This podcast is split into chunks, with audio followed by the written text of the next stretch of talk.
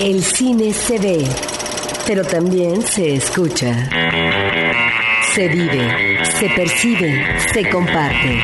Cinemanet comienza.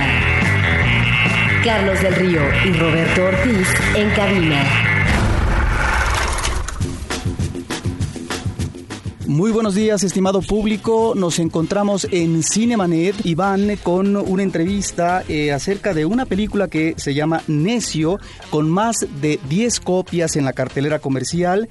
Una película de Alan Cotton, no es su primer trabajo, debemos decirlo y también con algunas actuaciones interesantes. Eh, tenemos presente a Alan Cotón. Muy buenos días, Alan. ¿Qué tal? Muy buenos días. Y por supuesto también a su eh, protagonista, actor principal, Jorge Adrián Espíndola. ¿Qué tal? Muy buenos días.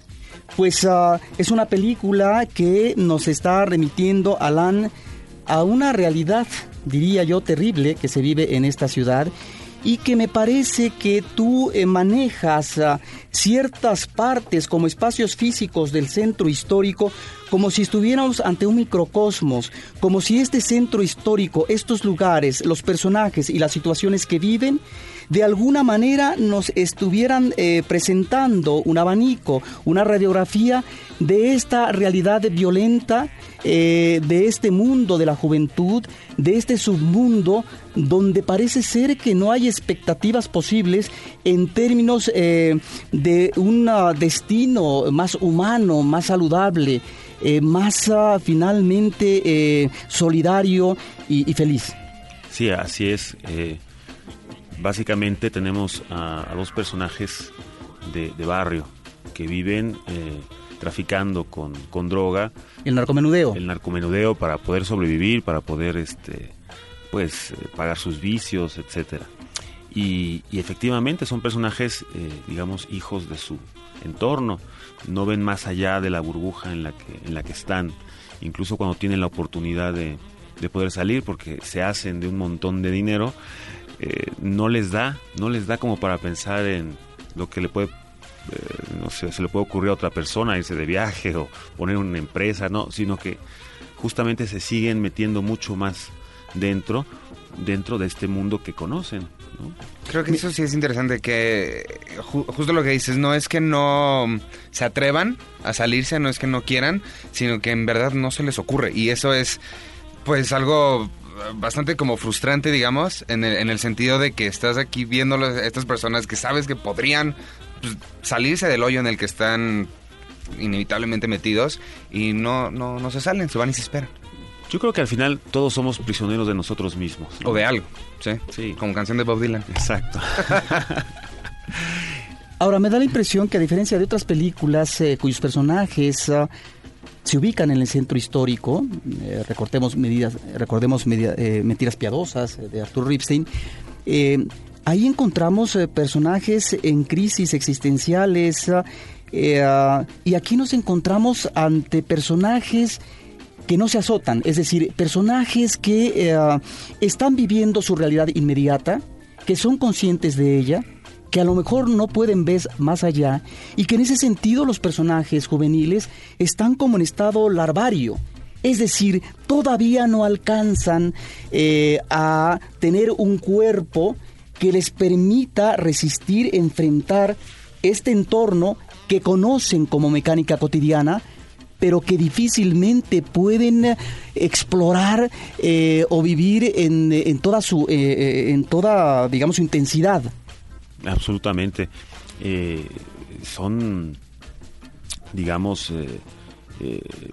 personajes que, viven esto cotidianamente, o sea que no que no no tienen están agnólisis de, darse cuenta de, nada que está mucho más allá de unos dos o tres días porque no lo necesitan, porque eh, normalmente los, chavos pues no, no ven a largo plazo, sino que el, corto plazo es lo único que, manejan, ¿no? La, inmediatez como, eh, digamos, este aspiración, ¿no? Constante, diaria, el día a día.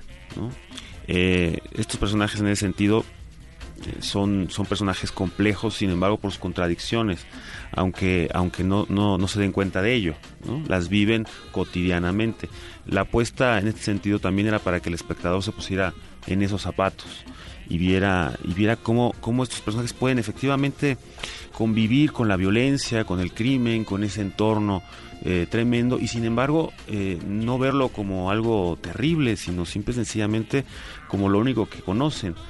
Uno, uno puede extrañar cosas que conoció, pero si nunca conociste otras cosas, asumes tu realidad normalmente, la vives y la disfrutas. Estos personajes y la película misma no tiene un tono, como bien decías, ripsteniano, deprimente, sino todo lo contrario. ¿no? La película es una película con mucho sentido del humor. No sé si bueno, ahí están, meterse en los zapatos de personajes eh, como La Araña, de personajes como Necio. Y Necio es interpretado por Jorge Adrián Espíndola. Me llama la atención, Jorge, que un personaje anterior tuyo en el cine, en un cortometraje, David, también nos remitía al centro histórico, también nos remitía a una problemática en eh, lo que es la plazoleta Martí, a un lado de la Alameda, donde se ubica buena parte de la acción, eh, digamos, como centro dramático de la película de Necio.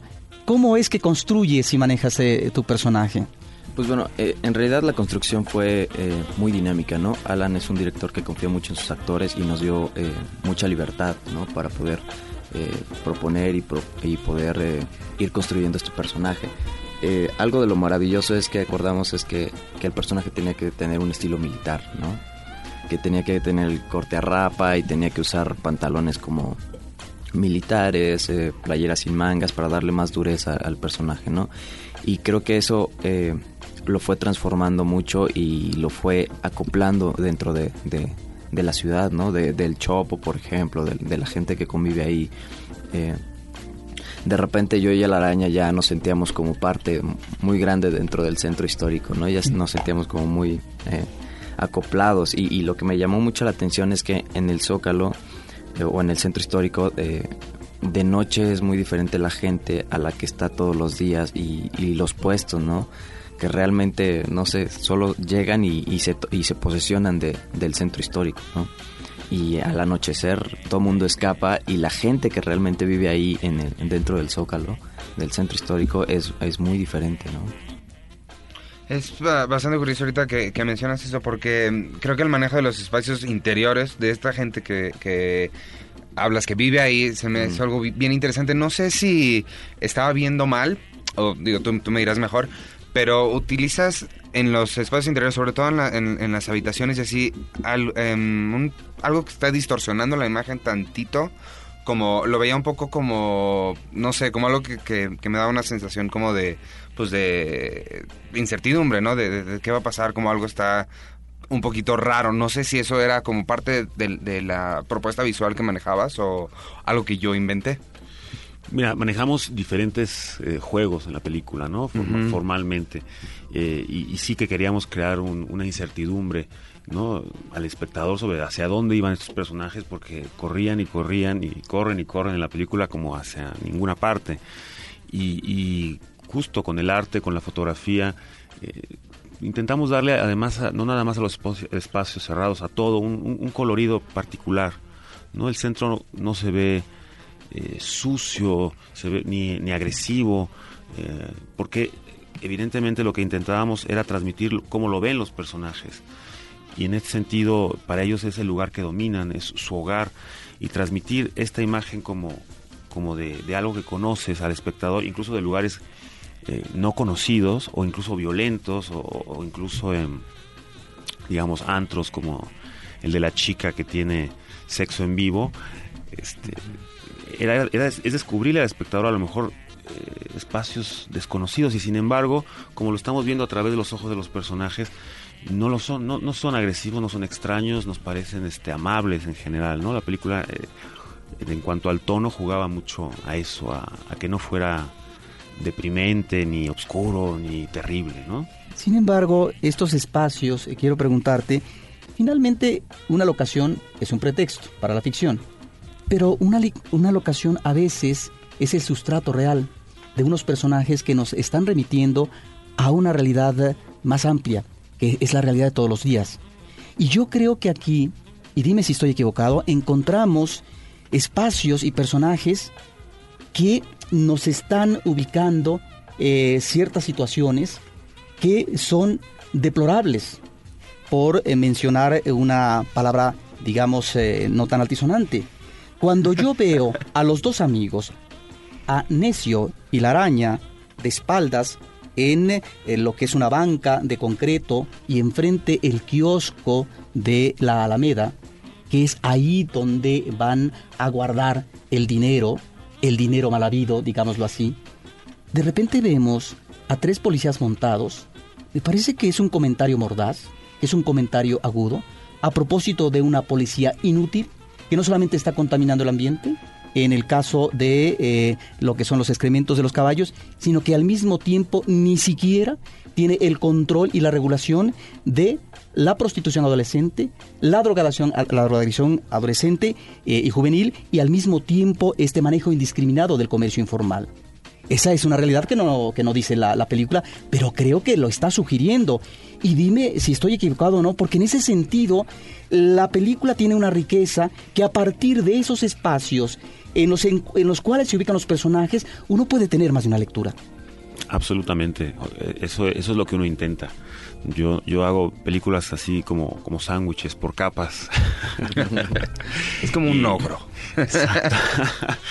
y sí, evidentemente hay una crítica implícita ahí, este, en cada uno de esos espacios y en cada una de esas situaciones. El hecho de que para los personajes sea cotidiano eh, no quiere decir que debería ser asumido por el resto de la sociedad como, como correcto, ni, ni tampoco que tengamos que estar de acuerdo con una policía tan inútil como la que está ahí mismo en, la Alameda disfrazada de charro, simple y sencillamente porque algún jefe de gobierno se, le ocurrió, que bueno se verían bonitos ahí. la policía montada canadiense se ve tan linda con sus trajes no podríamos replicar eso con unos charros y que efectivamente tienen lleno de excremento todo la, alameda, ¿no? Cada vez que estacionan a los caballos, este, aquello se vuelve un muladar.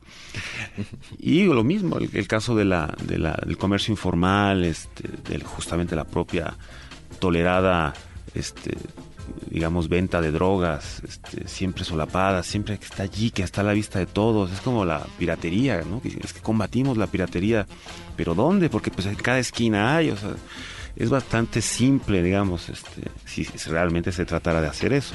Por lo que se refiere a los personajes, encontramos, no sé si la contraparte, pero sí en eh, una historia que creo que no pretende eh, manejar un tono trágico en sus personajes, encontramos que eh, en el caso de Necio, bueno, le va como en feria, y ahí quisiera el comentario de ambos, de Jorge y tuyo, Alan, porque me parece que ubicas tú, Alan, a dos personajes femeninos eh, muy fuertes, que es la madre de Necio y por otra parte una mujer que además es luchadora eh, profesionalmente, eh, que también va a doblegar, someter debajo de las sábanas a Necio. Parece que son personajes muy interesantes que nos están hablando de las relaciones humanas, pero también de esta falta de, de compensación que a veces sucede de un género a otro.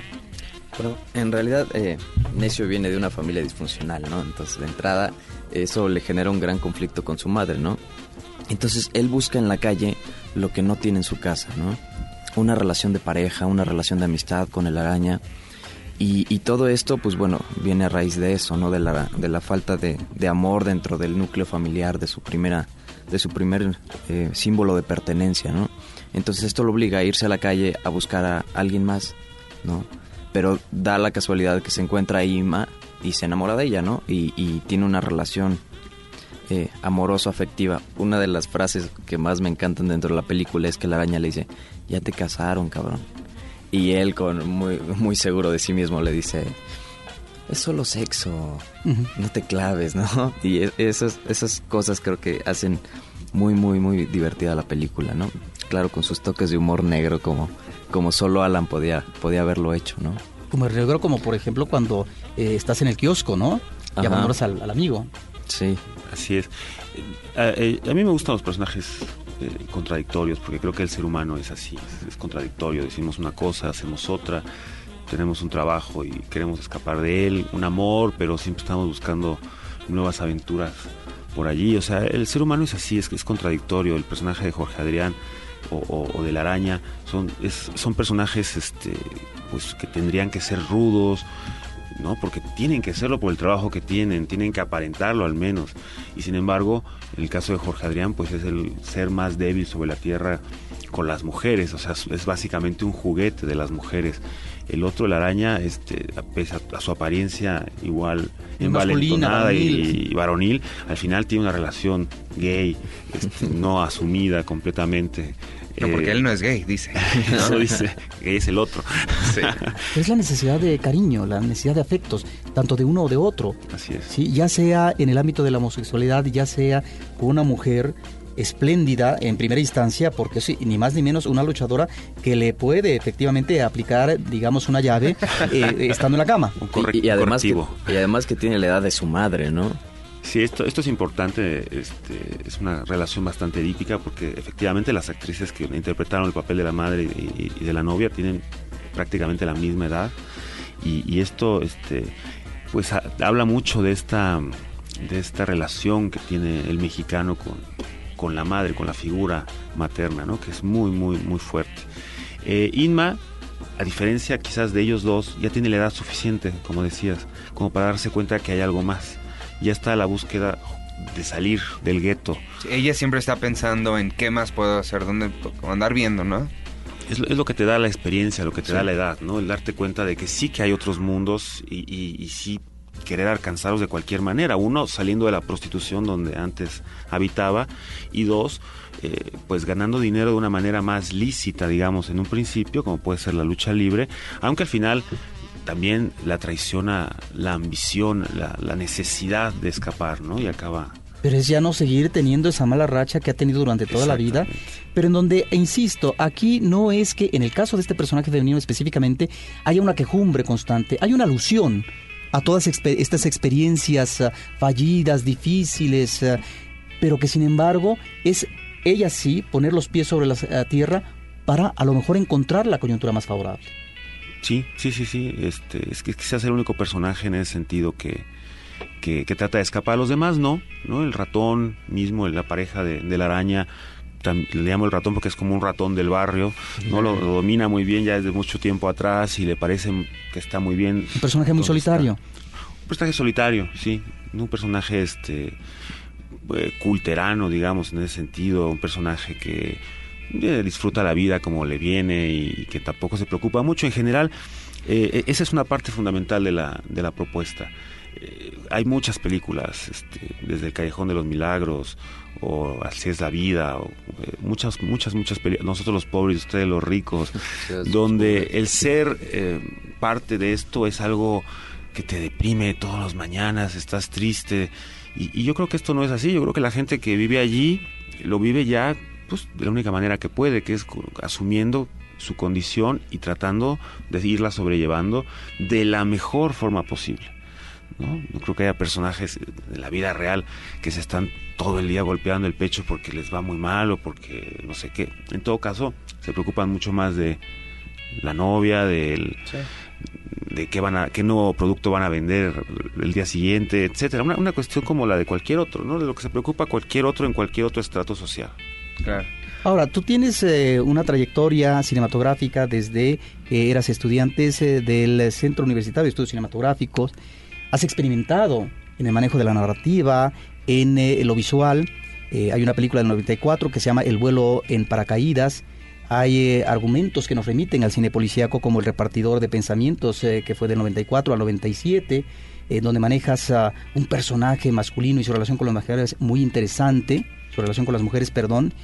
Y al mismo tiempo eh, tienes eh, una película, digamos, más reciente, que fue de 2001 al 2004, que a lo mejor es la que tendría más eh, cercanía o vasos comunicantes con esta película de Necio. Me estoy refiriendo a Soba, donde acudes a la nota roja y te remites a tres jovencitas que fueron violadas por unos policías en, Chalco, si no me equivoco, en donde, bueno, ahí está nuevamente esta realidad pero no sé si con otro enfoque al que tú manejas, por supuesto, Necio. Eh, eh, completamente distinto. Eh, aquella era una película justamente un poco de denuncia sobre, sobre el, tipo de, policía que tenemos, ¿no? lo traduje, no, no es una historia sobre tres chicas, es una sola la que, la que le pasa todo esto, acaba siendo secuestrada y violada por, por unos policías que tendrían que haberla ayudado, ¿no? Al verla eh, en problemas, ¿no? De hecho, en, la historia original, digamos, en la que me basé, cuando una de las niñas, de las tres niñas que escapa de la policía montada, eh, sale corriendo, va a pedir ayuda a un policía. claro, y viene oyendo de otros policías. Entonces, ese tipo de, de, cosas así como surrealistas que tiene este, nuestra nuestra sociedad, pues traté de retratarlas. También tiene un poquito de humor negro aquella película, pero era mucho mucho más cruda, en, otros tonos muy muy diferentes a esta, ¿no? Esta, esta nueva, Necio, es una apuesta por un, por un tono diferente, ¿no? Eh, con el humor negro mucho más explícito que, que en otros casos. Pues Alan Cotón, Jorge Adrián Espíndola, les agradecemos su presencia en este programa.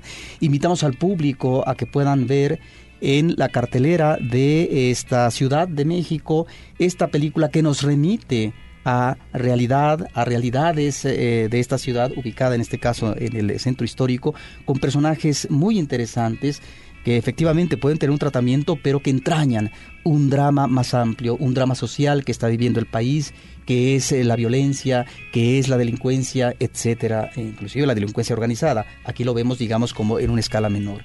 Ahí está esta película, recomendamos al público para que además asista. Es muy importante el fin de semana porque es la posibilidad de que la película pueda sobrevivir otras semanas más. Les deseamos mucha suerte y agradecemos a ustedes su presencia en este programa. No, muchas gracias. Solamente quiero apuntar a la gente que verán que es necio con ese porque el personaje central se llama Nemesio. sí, sí. Y ojalá vayan a ver la película. Muchas gracias por invitarnos. Vayan a verla, es una gran película que está hecha para divertirse. Van a poder verla y sin tener remordimiento. Y el mero pretexto es eh, este tema, digamos. Necio, con S no es un problema de incorrección ortográfica. Iván, Iván Morales, eh, te agradecemos mucho tu participación en esta ocasión. No, gracias por, por invitarme y le mandamos un gran saludo y un abrazo a Carlos para que... Efectivamente, y que lo tengamos de nueva cuenta en la próxima semana. En la producción agradecemos de este programa, estuvo Paulina Villavicencio y Celeste Nor. Próximamente eh, se integrará Paulina porque ahorita está festejando en el Festival Mórbido de Michoacán. En la postproducción de cápsulas, Gabriela Álvarez, un agradecimiento especial. En la voz de las cápsulas, Silvia Bejar Morales. En la postproducción para cinemanet.com.mx, Abel Cobos. De tal manera que nos despedimos, estimado público. Y em, bueno, vamos a escuchar al finalizar eh, música de esta película Necio de señor Bikini, que es otro elemento, otro ingrediente me parece sustancial de la cinta. Y con esto nos despedimos de Cinemanet y los esperamos la próxima semana en Cinemanet, donde como dice Carlos del Río, estaremos hablando de cine, cine y más cine.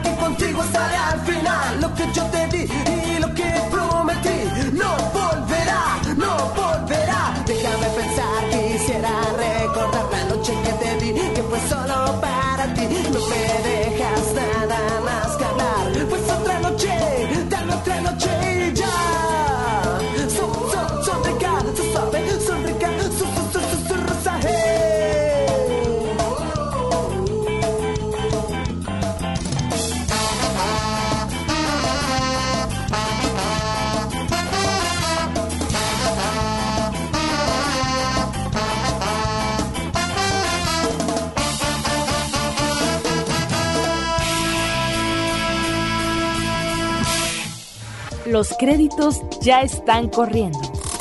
Cinemanet se despide por el momento. Más en una semana. Vive cine en Cinemanet. Frecuencia cero. Digital Entertainment Network.